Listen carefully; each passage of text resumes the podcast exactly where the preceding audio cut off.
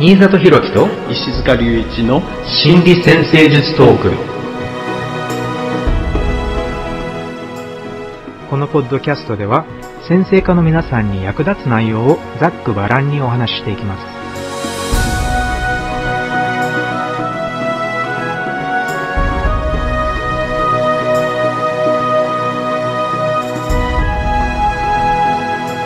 はい皆さんこんにちは。新里博樹ですはい、静かり隆一です。こんにちは。こんにちは、えー今回のテーマは太陽と月のブレンド太陽と月の組み合わせというあのテーマでお話をしていきたいと思いますはい、よろしくお願いします。よろしくお願いします。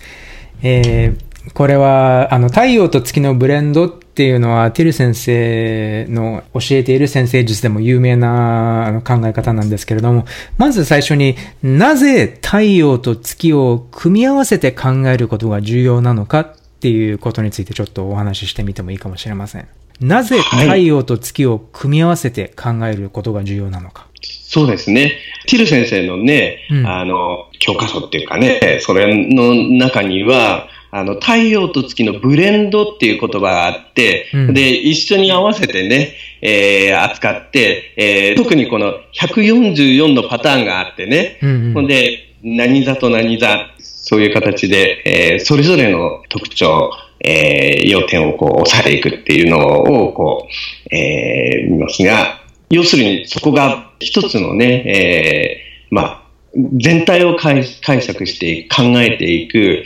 えーまあ、ベースになるっていうことですよね。そうですね。あの、いくつかティル先生は、この太陽と月の重要性っていうのかな、重要さを表すための比喩を、あの、あの、用いて表現するっていうことを、あの、されてたんですけれども、まず最初に思い浮かぶのは、太陽っていうのは燃料であるていう。太陽は、あの、私たち個人個人が燃やし、あの、生きるために燃やしている燃料のようなもので、そして月は、その燃料を使って、えー作り上げる形、または、あの、行う機能、つまり、月によって、えー月の欲求が太陽という燃料を使って充足されていく、あの自己実現されていくっていう、そういうようなあの言葉を使ってよく説明されていますね。はい。私も、あの、ノエル・ティル先生のね、はいえーアプローチをこう勉強し始めてきたときに、えーまあ、最初にあ、とっても説得力あるなって思ったのが、この辺の部分なんですよね。ええそれが、まあ、なぜかっていうと、まあ、他のいろんなね、こう、えー先生術勉強していくと、この太陽と月だけではないけど、あの、もちろんね、その、いろんな天体がいろんなサインに入っていて、うん。いろんな天体がいろんなアスペクトがあって、で、それぞれからいろんな特徴が出てくるじゃないですか。うん。はい。で、それを、まあ、ある意味ね、その、いろんな特徴が出てきながら、それをどうやって、こう、組み合わせていくかっていうところの、えー話みたいなのが、あんまり、えーしっかり出てきてなかったんですよね。はい。で、中で、太陽と月、特に太陽と月をこう中心にしながら、全体の、その天体のね、相互にこう、働いていく様子っていうのかな。あの、ホロスコープ上のいろんな要素が、えーまあ、組み合わさって動いていく様子、それをこう、ある意味こう、動かしてる様子っていうのかな？うん太陽の光が月に当たって反射してみたいな、うんうん。あエネルギーの流れで、ホロコープの、えー要点をね、こう、イメージしていく、こう、そういう発想のきっかけになっているんですよね。うん。えーそこがとっても重要なんじゃないかなっていう気がしました。そうですね。あのーはい。だから、えまあね、その太陽燃料、月がそれに形を与えてっていう部分もよく、えー話される、えー比喩なんですが、あとよくね、こう、あの、配管の比喩をね、えー使って、太陽が、まあ、このビルをね、えー全体をこう温める暖房の話、それは、あの、地下にその熱源がボンボンね、太陽でこう、えー湧いてるんだけど、あの、えー、暖かいね、こう空気が出てくるんだけど、えーそれをこう、その上の方の、えー、各階に、こう、ま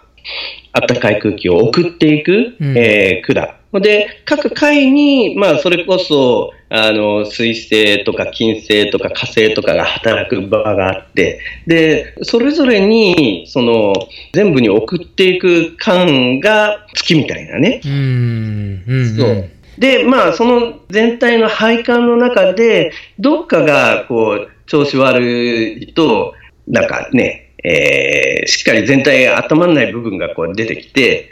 まあ、気になる部分ね、悩みにつながる部分が出てきてしまうみたいな、そんなイメージですよね。あ素晴らしいイメージですよね。はい。あの、とても、とてもイメージしやすいですね。各回が、あの、一つ一つの天体の機能だとすると、うん、その機能が本当の意味でエネルギーを得るには、あの、太陽の燃料から来る、生きるエネルギーみたいなのを得るためには、月という欲求に、建設的な形でだと思うんですが、月という、月の表す欲求を何らかの形で、建設的な形で、えー、充足させていかなければ、本当の意味でそのエネルギー、自分の、あの、中心から来るエネルギーを感じながら、その天体の機能を本当に、あのね、潜在能力を表現できるっていうことが、あの、できないっていうふうになっちゃうのかもしれませんね。だから、そうですよね。だから自分自身が、あの、生きているっていう感覚っていうのは、その生命力とか、あの、生きがいとか充実感っていうのを感じるためには、この太陽と月の象徴っていうのを、あの、あの、しっかり理解していることが大事なのかもしれませんね。そうですよね。だから、その背後にいつもそういう流れがあるっていうことは、例えば水星とか金星とか他の天体が太陽と月とは、えー、違うサインにあっても、うん、それが動いていくときには、必ず太陽と月のこう方向性、エネルギーが何らかの形でそこに関わってきて動くわけですよね。うんうんうん。でその全体の回路としてのそのえー、まあ、状況をこう考えていく必要が出てくるっていうかね、その辺が、あの、とってもこうポイントになるような気がしまして。そうですね。そういうふうに考えていくと、はい、あの、例えば太陽や月から、あなんていうんですかね、調和のアスペクトを得るあの天体が割と楽に表現することができる。つまり自分の欲求を充実させられるような形で表現しやすいっていうのは結構わかりやすいような気がしますね。うん。うん。なるほど。まあ、配管の比喩もあるんですけど、私自身はね、あの、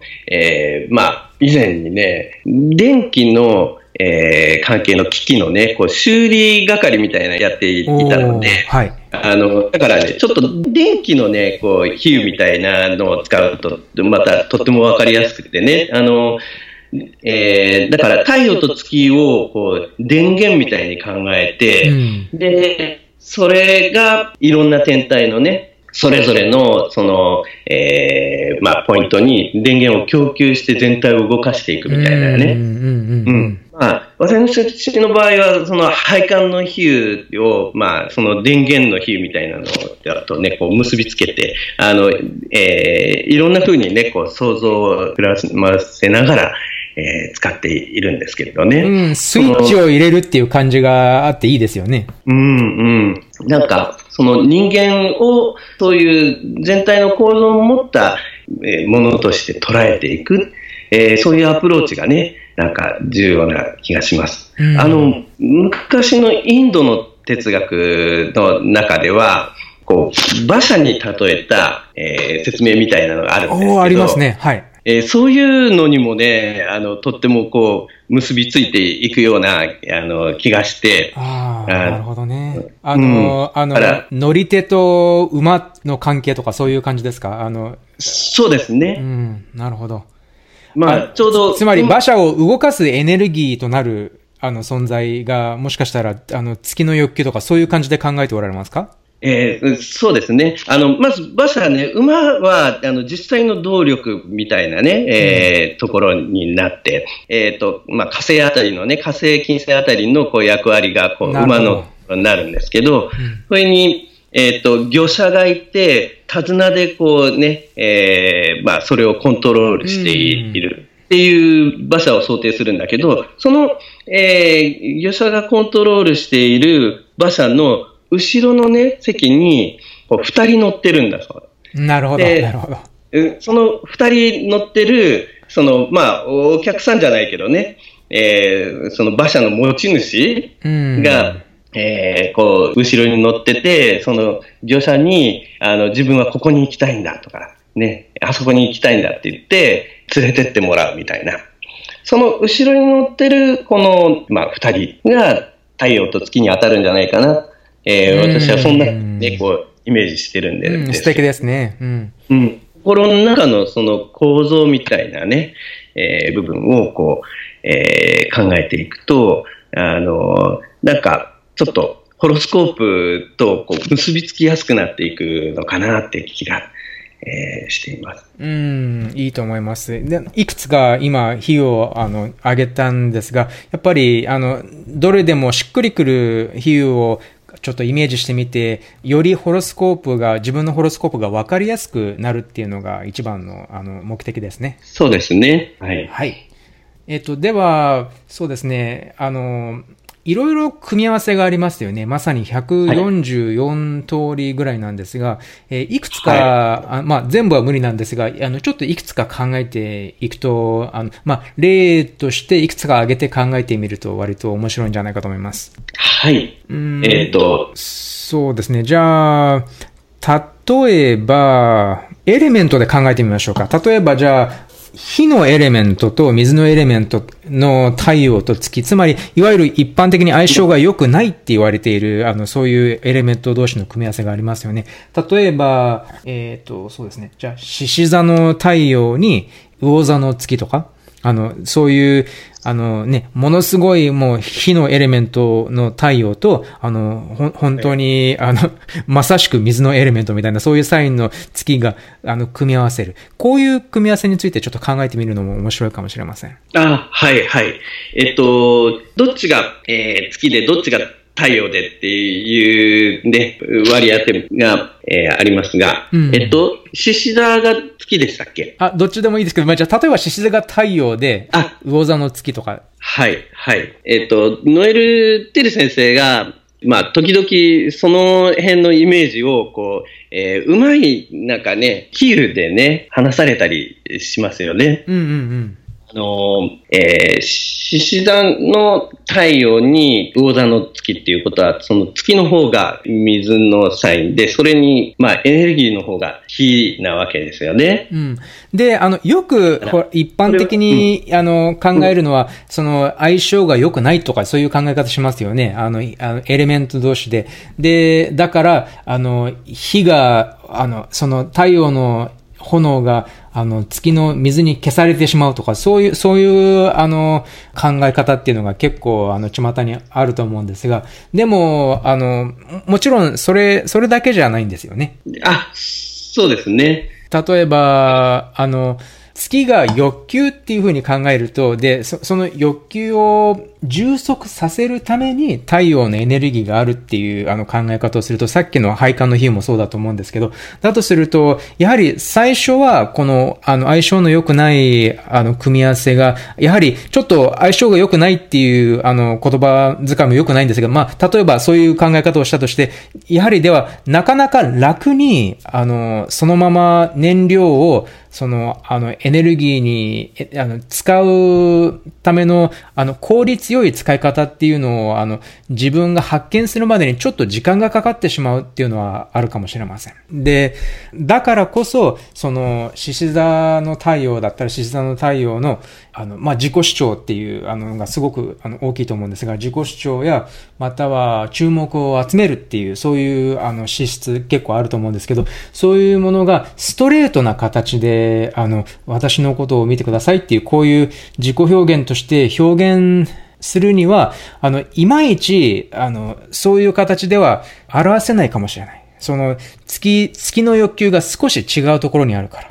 なぜか、なぜかっていうと、魚座の月の欲求っていうのが、ちょっと、あの、獅子座とはかなり対照的なもので、どちらかというと、もっと、あの、これはスティル先生の言葉を使うと、印象を理解するということ。そして、まあ、あの、物事を感じ取ることとかね、あの、理想を理解するとか、印象を理解するとかっていう、そういう結構、あの、とても繊細な、あの、欲求、いわゆる詩人のような欲求に基づいていると思うんですけど、そういうのっていうのは全く、だから、自分のことを見てくれっていうのは、という現れ方はなかなかしないので、だから、もっと繊細な、あの、形を使って、あの、この獅子座の自己主張っていうエネルギーが、あの、あ、表現されなければいけない。で、ティル先生がよくこういった組み合わせで、について使うのは、おそらく、あの、この水のエレメントの、例えば魚座だったら魚座の月のエレメントが、その太陽の現れ方をもっと和らげて繊細なものにするでしょうっていう、あの、言葉を使われることがあります。はい。あのー、あ、どうぞ。えっとね、太陽と月の組み合わせで、確かね、低温やけどみたいなイメージを使ったりとか、あの水のサインとね、こう火のサインが組み合わさった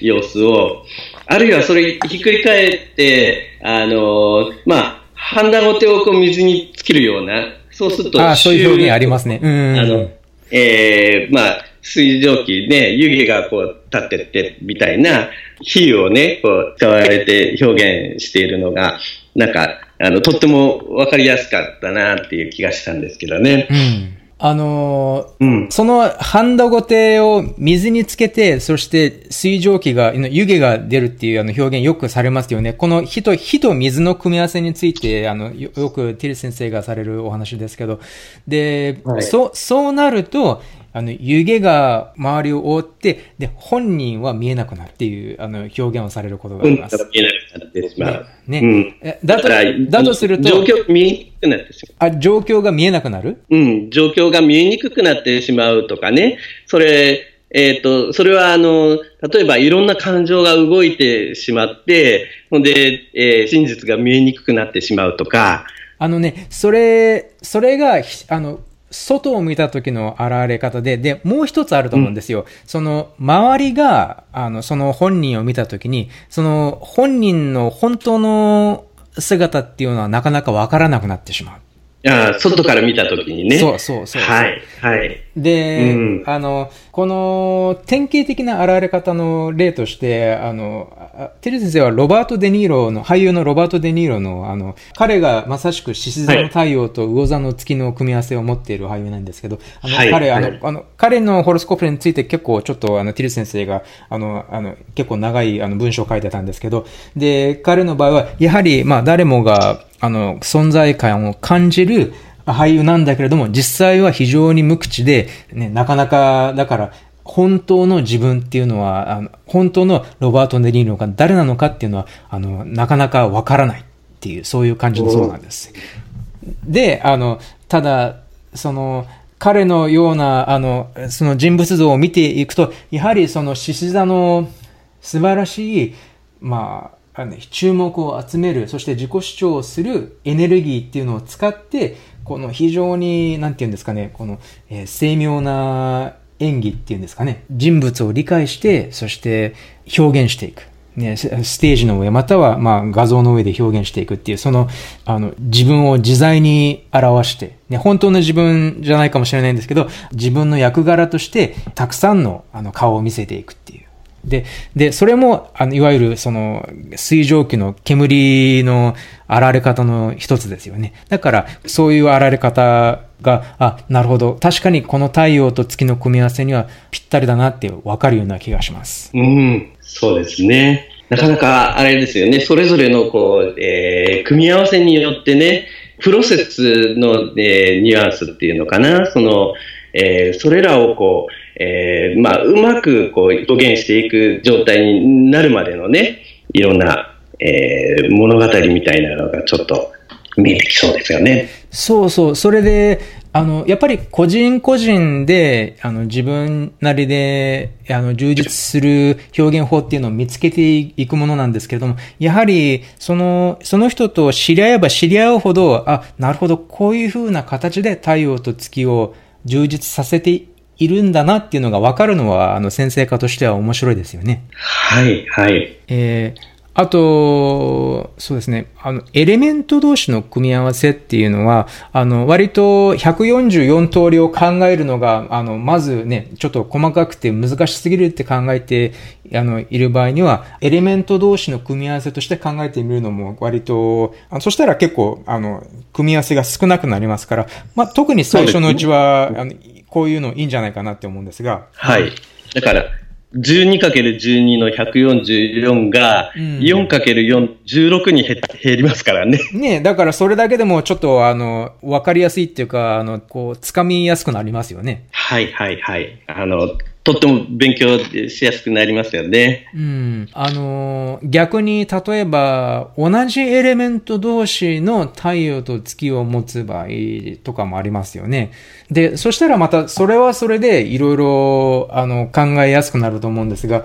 例えば、うん、そうですね。まあ、例えば、双子座の太陽と、天秤座の月とかね。あの、こういう組み合わせなら、やはり、じゃあ、今度は風のエレメントの強調っていうところから、それなりの、えー、欲求を充足させるための鍵となるものもあるし、そしてそれが、その組み合わせだからこそ起こる、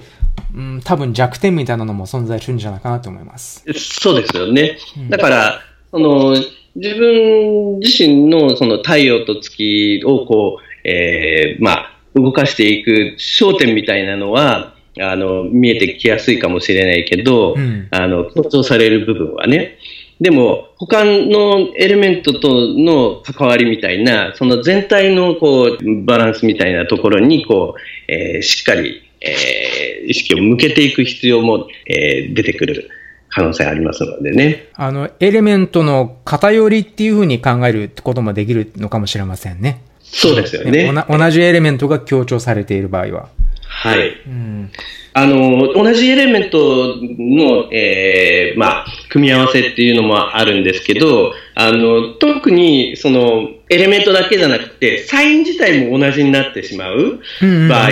この、太陽と月のそのブレンド、えー、月のね、こう、えー、欲求を、えー、太陽の力でね、こう動かしていくっていう話、えー、同じサイン同士になってしまうと、あの、見分けがつきにくくなってしまうっていうね、えー、話をよく聞くんですけど、はい。えー、これについてはどう思います？あの、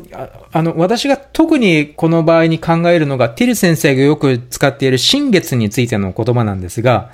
あの、はい、これは多分古い先生術から来ているあの考え方だと思うんですが、太陽と月が特にあのコンジャンクションに近い時に、え新月ですよね。で、はい、あの新月は新、月が死んでいる状態だっていうふうに考えられてたみたいです。で、なので、ティル先生曰く、この配置が出生図にある場合には、無気力感、または脱力感みたいな感じで現れることが多い。で、それを、あの、うまく建設的に表現していくためには、他の人の存在、自分を信じてくれる他の人からのサポートが必要不可欠だっていうことを、あの、何回かお話ししたことがあります。はい。とっても深いですよね。結局、えー、新月っていうことは、あの、まあ、太陽のそばに月がいるっていうことで、うん、あの、月自体はもう、の光はとっても暗くなっている状態なんですよね。うん、だから、まあ、あの、まあ、古代の人々はね、月が暗くなって、あるいは、あの、そうすると、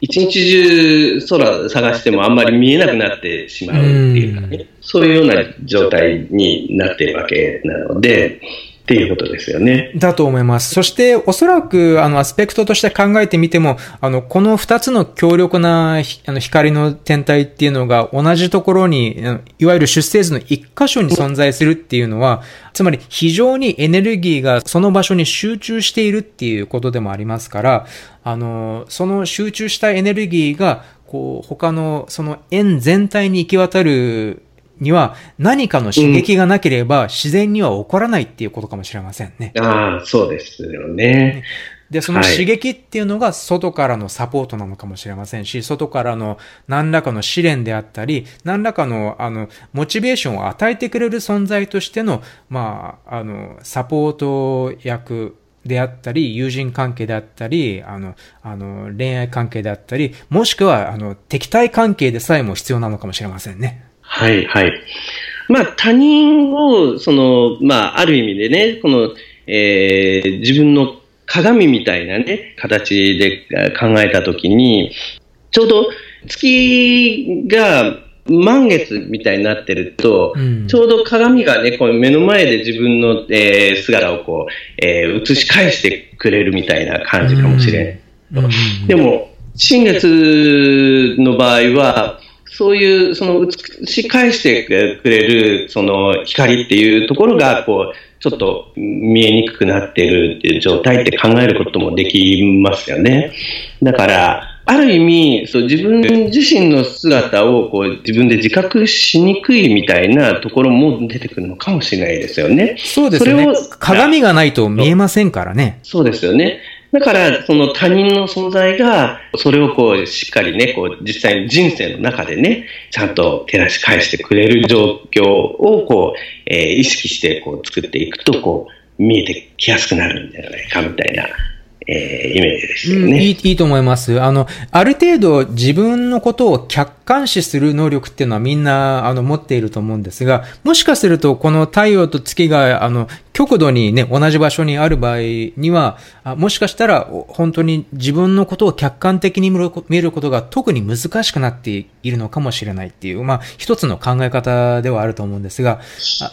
はい。だとすると、はい、もしかしたらそのエネルギーが集中しているから、ものすごい集中力で何らかのね、うん、方向性に、もし建設的な方向に向かえるんだったら、あの、あの、ものすごい、あの、エネルギー、集中したエネルギーとして発揮される可能性もあるかもしれないし、ただ、もしそういう風な現れ方をしない場合には、なかなか、あの、自分の、その、今いる今、こう、定着したパターンから脱出するだけのね、客観化っていうのが難しくなってしまうっていうのはあるかもしれない。うん、はい、そうですよね。だからその集中しているところの、こう、良さをうまくこう、引き出しながら、あれですよね、自分自身をこう、えー、表現できるようになる。だからまあ、客観化する手伝いをね、こう、いろんな周りの人々になるべくしてもらいながら、この、そのエネルギーをこう、しっかりね、こう、集中したエネルギーを動かしていくみたいな工夫が、えー、できるのかもしれないですよね。一つ、あの、例があるんです。はい。えー、はい。ジャッキー・ロビンソンっていう野球、野球選手いますよね。あの、あはい。あの、あの、昔の、確か、もしかしたら間違ってるかもしれないですけど、確か初の、あの、黒人大リーガー、じゃなかったかと思うんです。あはい。あの、実は私、あの、その人のことは、あの、全然知らなかったんですけど、確か、あの、マスターコースの、その、例として出てきたんじゃないかな。そうそうそうそうそう。初めてちょっと、あの、うん、その人のこと知りましたけどね。で、あの、すごく有名な、あの、人なんですけど、で、はい、あの、この人も、あの、あの覚えてる限りでは、太陽と月のコンジャンクションを持っていた。で、あの、はい、で、ティル先生がこの人の出生図について解決、あの、解説されているときに、あの、うん、この人にとってのサポートっていうのが、そのスカウトしてくれたチームそのものが、あの、うん、彼に対するサポート材料となった。で、ただ、その彼が一番初めての、ね、まだ人種差別が激しい、あの、状態のアメリカにおける初の黒人男性になったっていうことで、ここで、あの、あの、そのチームの監督から、ね、今これから君はものすごく厳しい舞台に立とうとしている。ただ単に野球じゃじゃなくて、あの、黒人だからっていう、ものすごい風当たりですよね。周囲からの。そして観客からの。だから、あの、それ、それを、乗り越えていかなければならないよっていう、あの、お話をね、あの、監督と、あの、したっていう結構有名な逸話があるんですけれども、で、そういったことから考えて、成功していった彼について考えてみると、彼の発言そのものはぴったりとは覚えてないんですけど、とにかく人から何かどう見られるかじゃないっていうことについては、あのね、あの、よく発言されていた方で、で、私自身、本当の私を知ってほしいと思うっていう。だから、あの、どう見えるかじゃなくて、自分の人種について。で、あ、つまり、自分自身をものすごく強く持って、で、他の人の言うことに、あのね、他の人からどう見えるか、どう批判されるかを、いわゆる乗り越えて、で、自分の道を貫き通せるだけの、その集中力、すごいんじゃないかと思います。なので、そそういうのももしかしたら、その太陽と月の現れ方なんじゃないかなと思いました。この新月、ね、はい。参考になりますね。ね。うん。うん、なるほど、なるほど。えー、結構理解深まってきます。よね。うん。これは、まあ、あの、まだ、まあ、コンジャンクションだけですけれども、でも、太陽と月のアスペクトっていろいろ考えてみると面白いですよね。あの、例えば、オポジションありますよね、反対の。はい。太陽と月のオポジション。これは、あの、大体の場合は、まあ、相性が、えっ、ー、と、これは、え、相性が良いって言われてるエレメント同士なのか。でも、対立しているサイン同士ですよね。だから、そうですね。反対になるっていうわけですよね。そう。はい。だから、からここれはこれでなかなか、あの、面白い、あの、試練になると思うんです。はい。あの、コンジャンクションの場合は、自分自身があまりね、自覚できにくくなるっていうことだけど、逆にそのオポジションになってると、いつもいつもその自分と他人のこう、違いみたいなものを、ね、そういうのをこう、で、自分はこうだとかなんとかっていうところをこう、意識に入ってきやすくなってしまうかもしれないですよね。そう。そして、多分、あ、これは今、お羊座の太陽と、あの、天秤座の月ぐらいについ、の感じで考えてるんですけど、月の欲求がもしかしたら太陽のあのエネルギー源とちょっと正反対の場所から来ているものなのかもしれない。で、あの、うんだから、確か、あの、あの、正確かどうかはわかんないんですけど、大体、ティル先生の、あの、解釈は、あの、こういう感じだと思うんです。例えば、お世辞とか、あの、人気とか、そういうものが、そういうものに脱線させられる危険があるっていう。ああ、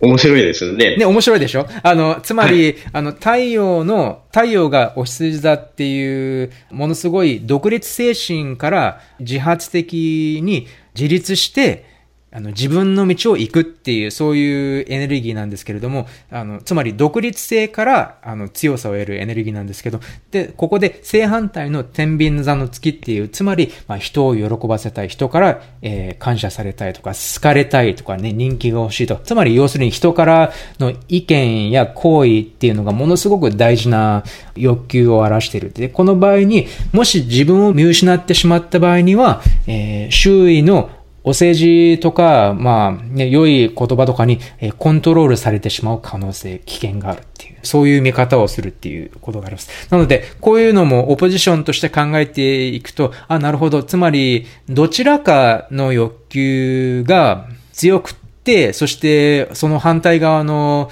反対側の大事なものも忘れてしまう場合には、そこで何かが、どこかでバランスが崩れてしまう可能性がある。はい。うん、あの、太陽と月がオポジションということは、大体太陽のある半球がこう強調されていることが多いので、うん、そうすると月がポツンとこう強調されてない方の半球に、えー、入ることになるわけですね。ありますね。うん、ありますね。はい。だから、その、強調されてない半球について、えー、気づくきっかけも、その月のテーマからこう与えられやすいみたいな側面もあるかもしれないですよね。あいいですね、そういうの。うん、はい、いいと思います。うん、はい、はい。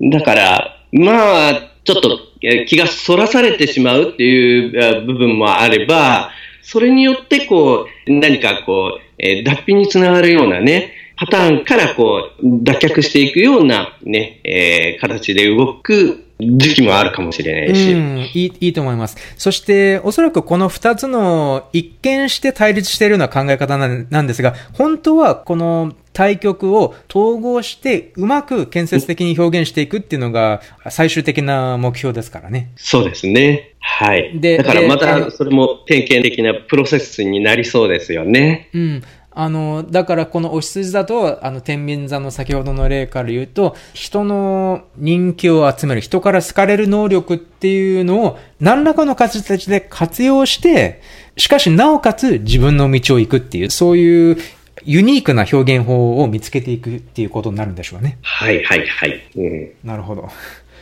うん、それで、えー、やはり太陽と月のスクエアっていうのはおそらく、あの、やっぱり話しておかなければいけないような気がします。うん、はい。ティル先生はよく太陽と月のスクエアを見ると、あの、両親同士の関係についてお話しされることが多いんですが、あの、特に生まれた時から、あの生まれた時に、あの、両親との仲が悪かったとか、何らかの形で両親の中に、えー、大きな緊張が存在していたっていうことをよくお話しされますね。うん、もしかしたら、あの、喧嘩が多かったのかもしれないですよね。そうそう。はい。で、あの、もしかしたらそのパターンですかね。そのパターンそのものが、あの、子供時代からせ、あの、ね、思春期に、を通じて、え続いてきているのかもしれない。これは、あの、私がこう今考えていることなんですが、で、そ、そこから、では、男女の関係の、あの、パターンっていうのが当然、ね、両親の緊張を通じて、男女関係そのもののパターンっていうのを自分の中に吸収していくものだと思うんですけれど、そうすると、やはりでは、は、あの、男性と女性は相入れない、または理性と感情は相入れないとか、まあ、いろいろそういった形で自分の中にいろいろ大きな緊張を抱えるっていう、そういう、あの、まあ、そこからどうするかっていうのがもちろんあのテーマなんですが、まあ、そういう感じのあられ方なのかもしれません。はい、はい。もともとが、まあ、スクエアの緊張関係っていうね、あの、アスペクトとしてスクエアになっていると、その緊張自体がね、より、え意識化されやすいかもしれないですけど、まあ、サイン同士の関係のね、こう、うそういうような、こう、葛藤みたいなのが、えー、感じられやすくなるのかもしれないですよね。あの、太陽と月で、今ね、お話出てきて、たのですが、この太陽と月が、やっぱり、その、これは大人になってからの、その、パートナーシップっていうのかな、うん、の、えまあ、お手本になっていく、その、同心のね、関係が、えー、そういう部分っていうのは、えー、とても大きいと思うので、だから、太陽と月の、まあ、サイン同士の関係もそうだし、その、えー、ホロスコープ上の特徴っていうのが、まあ、パートナーシップみたいなのの、えー、感覚にとっても大きく影響しますよね。うん、それと同時に太陽と月自体はその自分を動かすエネルギーの中心でが、ねうん、えーと、自己実現の感覚をこう得ていくのにもとても重要になる。そういう、えー、両方の側面がで考えることができる。あるいは、まあ、その両方の側面自体、えー、人間として一人のね、こう、存在としてね、こう、自分をこう、確立していくときの重要なテーマなのかなっていう気がするんですけどね。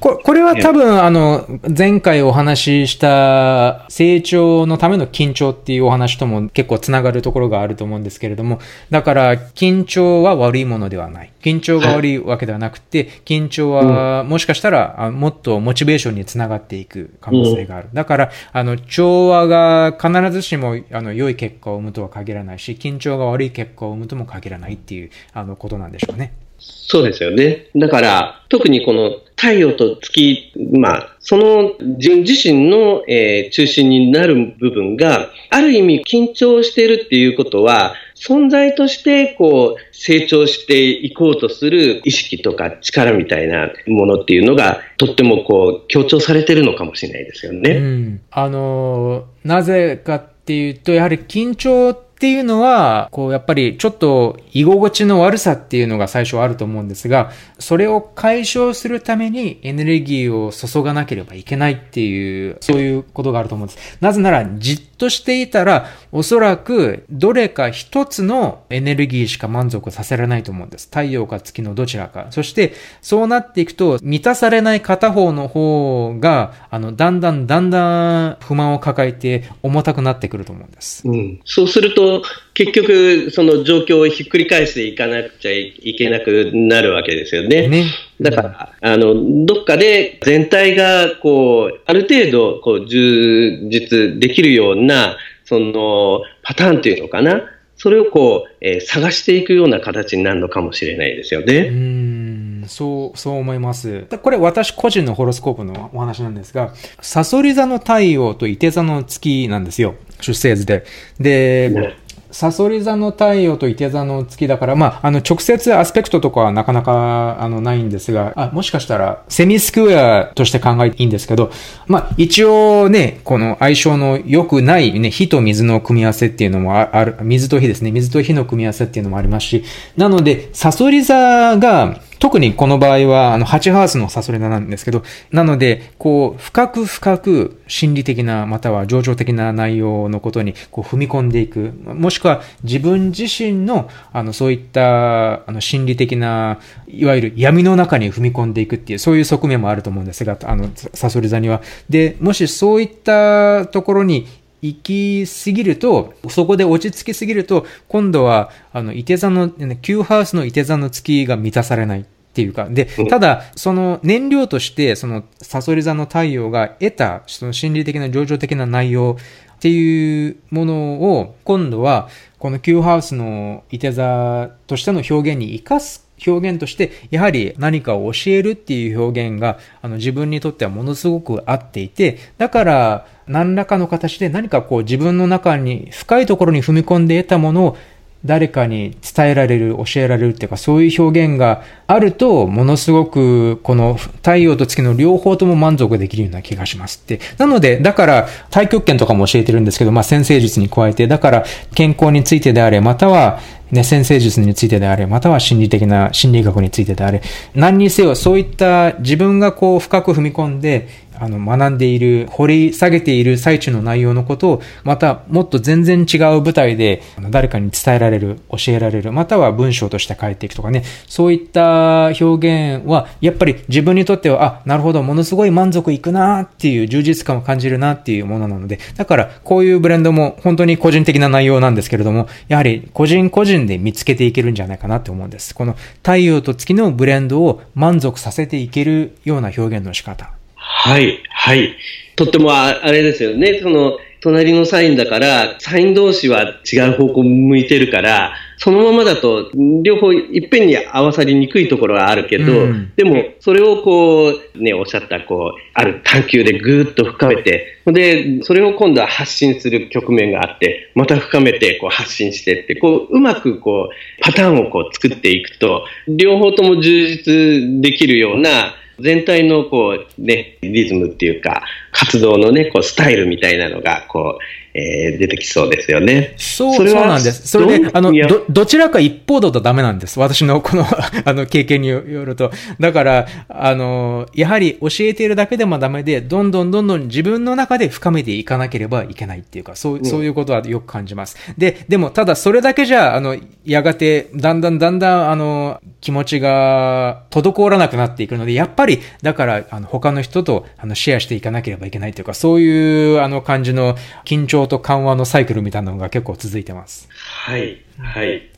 だから、そういうような太陽と月を両方ともこう満足させていくパターンみたいな、あるいは、まあ、太陽と月だけじゃなくてね、そこにこう、えー、補助的なこの、その他の天体のいろんな条件を、えー、満たしながら全体をこう満足させていくね、パターンみたいなのを作っていく。そこに向かっていく姿っていうのかな。それをこう、太陽と月の組み合わせをきっかけに考えていくみたいなね。えー、そう、そうそう、そう、うん、それが良いと思うんです。太陽と月っていうのが、まあ、ものすごく強力な天体ですから、おそらくその二つの天体が他の天体を引っ張っていくと思うんです。うん、その二つの天体の方向性が、ねうん。はい、はい、そうですね。はい。えっと、私の場合はね、ええ、双子の太陽、サソリの月なんですよね。はい。だから、まあ、ちょっとね、組み合わせ的にはなんか、あの、似たところがある。サソリがあるっていうのは共通で、で、双子といてがこうひっくり返って、まあ、太陽と月は、あの、反対なんですけど、うん、でも、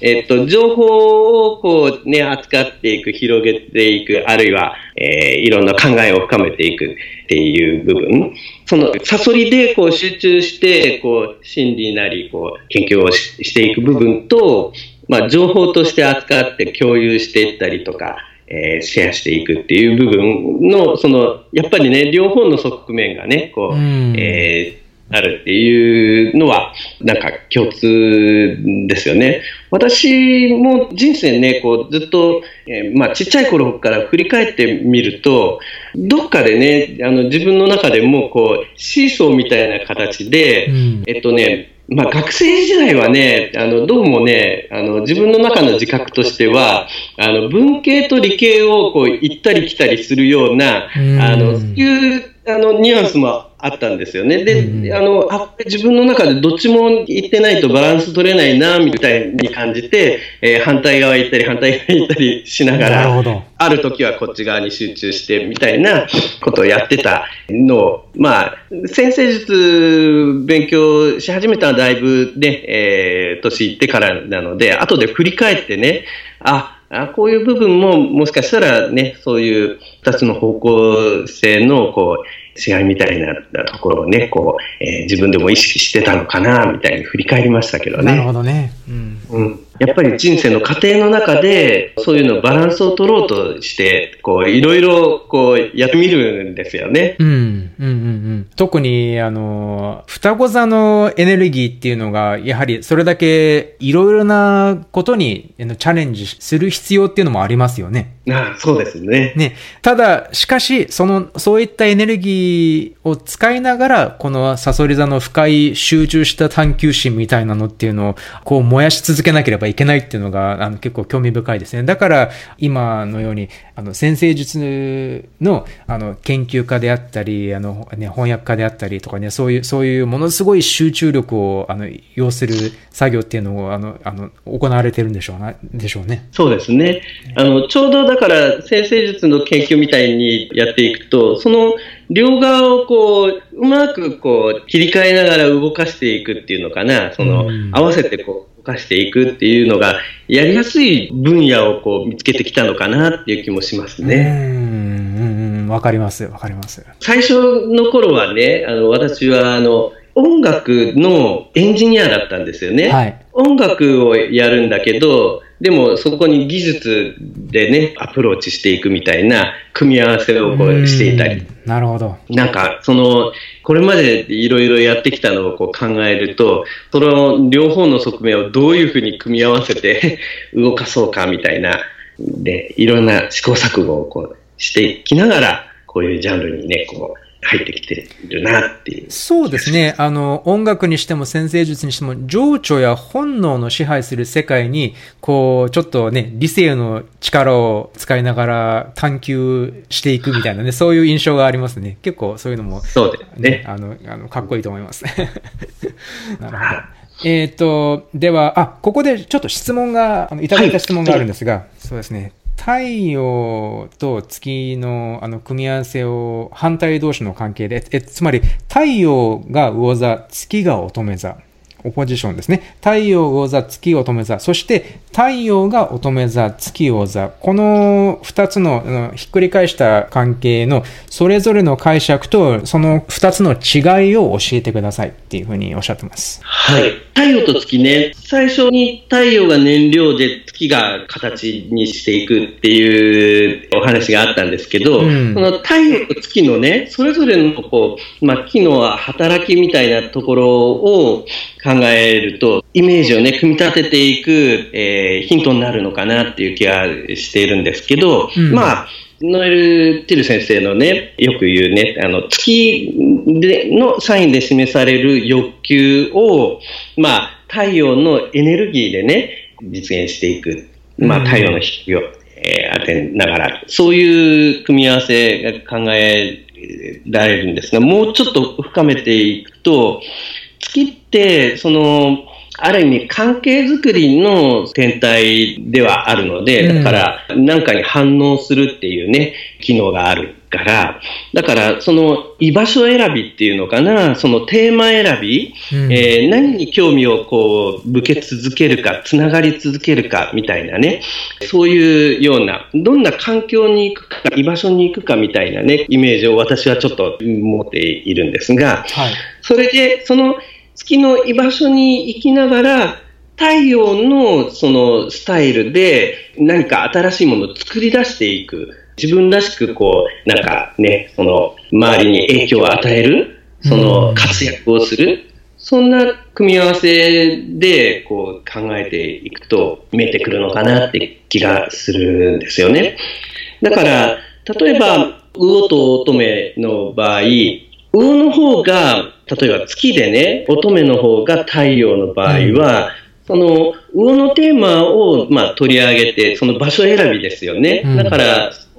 えー、まあ、イメージを探求してみんなと共有するっていうようなテーマをこう取り上げながら、工夫の方法っていうのかな、何か、あの、それに向かって自分らしくね、こう、探求するときに、乙女の、えー、まあ、分析的なアプローチとかね、その、いろんな状況、具体的な状況に対して、こう、効果的なね、こう、方法を考え出すみたいな、そういうエネルギーの使い方をしていく。と、まあ、うまく見えなさっていくかな。で、反対にね、乙女の方が月で、魚の方が太陽だとすると、当面の方のね、えー、まあ、テーマ選びの方が、何かね、えー、人々にこう役立つこと、ね、えー、具体的に、えー、こういうものをこう実現したいとかね、そういうテーマを意識、え、していく、その場所選びとしての月に対して、えー、魚の太陽の方はね、その、みんなで共有すべきイメージをこう照らし出す。こんな風にこう、それをこう、えー、進めていったらいいんではないかっていうところをこう、みんなに発信するとか、あの、思い描くとかね、そういう力を使って、あまあ、新しい工夫をしていく。まあ、二つ混ざっていくと、なんかね、結局理想の実現みたいなね、こう、ニュアンスになっていくかもしれないですけど、その太陽と月の、こう、働きの違いから、その、アプローチの違いがこうちょっと見えてくるんではないかなって気がするんです。結構対照的ですよね。あの、月星座の違いっていうのは大きいと思います。はい。あの、はい、だから月が魚座だと、の場合と月が乙女座の場合だと、だいぶ、あの、求めるものも違ってくるかもしれないし、はい、で、その、はい、あの、今、あの、おっしゃられていた居場所っていうのも変わってくると思うんです。なので、うん、あの、月が魚座の場合には、まあ、求めるものっていうのがおそらく、そうですね、理想に関するもの、もしくは印象を扱えるものっていうことなのかもしれませんね。あの、これは先ほどおっしゃっていたイメージを扱う仕事とか、または、あの、何らかの理想やイメージを、あの、人と共有できるような仕事。そしてそれに、え、乙女座のあの分析的な、理知的なエネルギーを使ってそっちにあの持っていくっていうと、あそうですね。割と、あの、もしかしたら、あの、先ほどの石塚先生の組み合わせと、あの、似てないこともないんじゃないかなって思うんです。はい。うん。で、月の、乙女座が月の場合には、これはもっと現実的な形で、どのような、あの、形で、まあ、生産的な形で、社会に貢献していくのか、人に貢献していくのかっていうのがあるんですけど、ただ、その貢献する材料として存在しているのが、魚座の太陽の繊細さというエネルギーですから、その繊細なエネルギーをどういうふうに、えー、こう、とても的確に、あの、人のために役立てていくかっていうのが、ね、これ今ちょっと、その、この組み合わせの人が誰かいないかなって思ってちょっと見てたんですけれども、多分、あの、石塚先生もご存知だと思うんですけど、えっ、ー、と、ロバート・アサジオーリってご存知ですか？あの、あの、サイ、サイコ、サイコシンセスの。シンセス、そうそうそう、あの、有名な心理学者。あの、で、あの、まさしく、この繊細な魚座のエネルギーを使って、しかしとても、あの、ピンポイントな形でね、あの、こう、とても緻密に構成されたね、理論的な形で人、人助けをしようとしているっていうかね、そういう感情を受けるので、あ、なるほど、これぴったりだなっていう感情を受けました。はい。だから、そうですね、両方の違い、そうですね。だから、この理知的な知性と直感的なね、イメージや理想を大切にする、この組み合わせ、だから、まあ直感と知性の組み合わせっていうふうに考えていいと思うんですが、ただ、現れ方、求めるもの、そして居場所っていうのが、魚座の月と乙女座の月ではちょっと違うんじゃないかなっていうような気はします。そうですね。うん。やっぱりその月のね、えー、まあ何を求めるかっていう、こう、ところのニュアンスですよね。うん。うん。そういう感じです。あの、参考になればいいと思うんですが、質問してくださった方に、という感じです。はい。はい。あの、乙女の月で魚の太陽って、あの、桑田佳祐さんがそうかな。ああ、うんうんうんうんうん。なんかね、歌作ってるうん、ね。わかるような気がする。うん。はいはいはい。うんやっぱり彼の場合も、これは乙女座がね、水星に支配されている星座だっていうのも大大きいと思うんですけど、だから、あの、作詞とかね、作曲とかね、そういう、そういった形で、この魚座のエネルギーをうまく表現しているっていう感じかもしれませんね。うんまあ、歌を作る人っていうところで 考えたときに、その逆のね、うん。あの、魚の月で乙女の太陽の方ではね、えー大江千里さんとかいるのね。ああ、なるほど。何か、あの、いどどうですか？なんか同じ歌を作るんだけど、ちょっと、えーもしかしたら、ね、ニュアンスがこう変わってくるのかもしれないですけどね。ねえ、うん、面白い。あ、もういくつか質問入ってきてるみたいですね、今。あいいですか？これ。もう時間ももうそろそろなってきましたが、ちょっと、あの、え行ってみましょうか？行ってみましょはい。では、これ結構いい質問だと思うんです。太陽がエネルギー、そして月が欲求っていうふうなお話を今してるんですが、太陽には欲求はないんですかっていう質問です。う。あーあ、とってもいい、えー いい質問でしょ？えはい。あの、はいたたあの、この質問された方が、太陽がエネルギーっていうのは、太陽のサインが表す方向へのエネルギーっていうことですか？あの、太陽には欲求はないんでしょうか？っていう、あの、質問です。あの、まあ、えっとね、私もいろんなね、角度からね、か考えたりとかするんですけど、うん太陽、月、まあ、それ以外のその天体も、みんなそれぞれのその方向性っていうのかな？地球から見ると、その、それぞれのサインに入って見えてるわけですよね。だから、まあ、地球から見ると、その、ある特徴を持ってこう動くように見えるっていう、その地球に結びついている、えー部分があるので、だから、そのサインの方向性自体、えーまあその背後にね、地球上で何か活動していく時の、まあ欲求、あるいは必要性の方向っていうのをこう示すんではないかなっていうふうなポイントがあると思うんですよ。でも、その、もしかすると、そのサインの次元とはちょっと別の次元のところに太陽のエネルギーとしての部分っていうのが、あの、を想定してもいいかもしれないな。その、え全体をこう、まとめて、だから、えー動かしている側面っていうのかな。そこにエネルギーとしての側面があるような気がするので、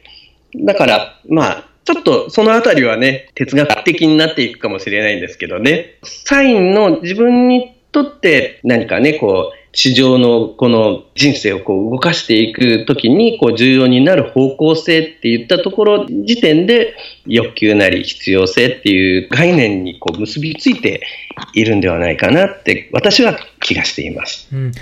私はあの太陽イコール燃料っていう比喩をあのもうちょっと考えていて、あだからあのつまり燃料がなくなると生きていけないので、で、燃料がなくなればなくなるほどおそらくあの生きる意志とか生きる力っていうのが低下してくると思うんです。だから、うんあの、欲求かどうかは、あの、あれなんですけど、とにかく必要なものであるには間違いないと思うんです。やはりこれは自分自身のこの太陽と月のブレンドからもいつも考えることなんですけど、だから必ずしもその心理的な内容、あ、これサソリ座の、あの、ハシハウスサソリ座の話なんですけど、必ずしもこう自分の心理的な、例えば、あの、癒しとかね、そういったことをどんどんどんどん傷を癒したりとかそういった作業をあの求めている。わけじゃないんですけどでもやっぱり必要不可欠だなって感じるんです。だから欲求とは違うんですけれども生きるために必ず必要だなっていうそういう感じは受けるんです。なのでこれもあの非常に個人的な答えになってしまうんですけれども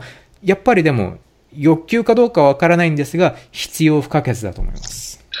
はい。なかなか鋭い質問ですよね。はい質問ですねあのいいと思いますそういう部分をこうじっくり考えていくと、また先生術全体のこう理解が深まっていきそうですうね。んそう。あの、いくつか他にも質問をいただいたんですけれども、はい、ちょっとここら辺で、はい、あの、だんだん時間が、あの、あれになってきましたから、あの、質問はこのぐらいにしたいと思います。えー、っと、そうですね、最後なんですが、最後に少しじゃあ、太陽と月のミッドポイントについてもお話ししてみますか？あ、はい。いいですね。よく、まあ、あの人間関係についても重要だとされているミッドポイントですよね。あの太陽と月のミッドポイントに天体があると、えー、その人間関係のパターンに大きく関わってくるだろうとかね、そういう解釈ありますよね。はい。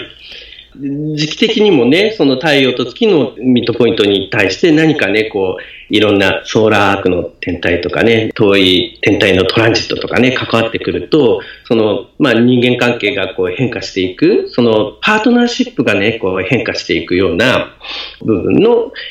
そういうような影響っていうのかな、あの、もよく目にしますよね。そう。あの、で、一方で、その、やっぱり太陽と月の両方が関わってるから、その人個人のその独特さっていうのかな、その人らしくなっていくっていうことに関係して、とっても重要なね、タイミングなり方向性なりをこう示している、うん、えー、っていうところもあると思うので、だから、この太陽と月のミッドポイント、今日のテーマ、太陽と月の働きの、うん、えー、まあ、いろんな側面が、あのまあ、そこにもこう、えー、集中しているのかなっていう気がしますね。そうですね。特に、えー、出生図の中で太陽と月のミッドポイントに天体が位置されている場合には、やはりこの太陽と月の組み合わせの表現に大きく関わってくるって考えて間違いないと思います。そうですよね。はい。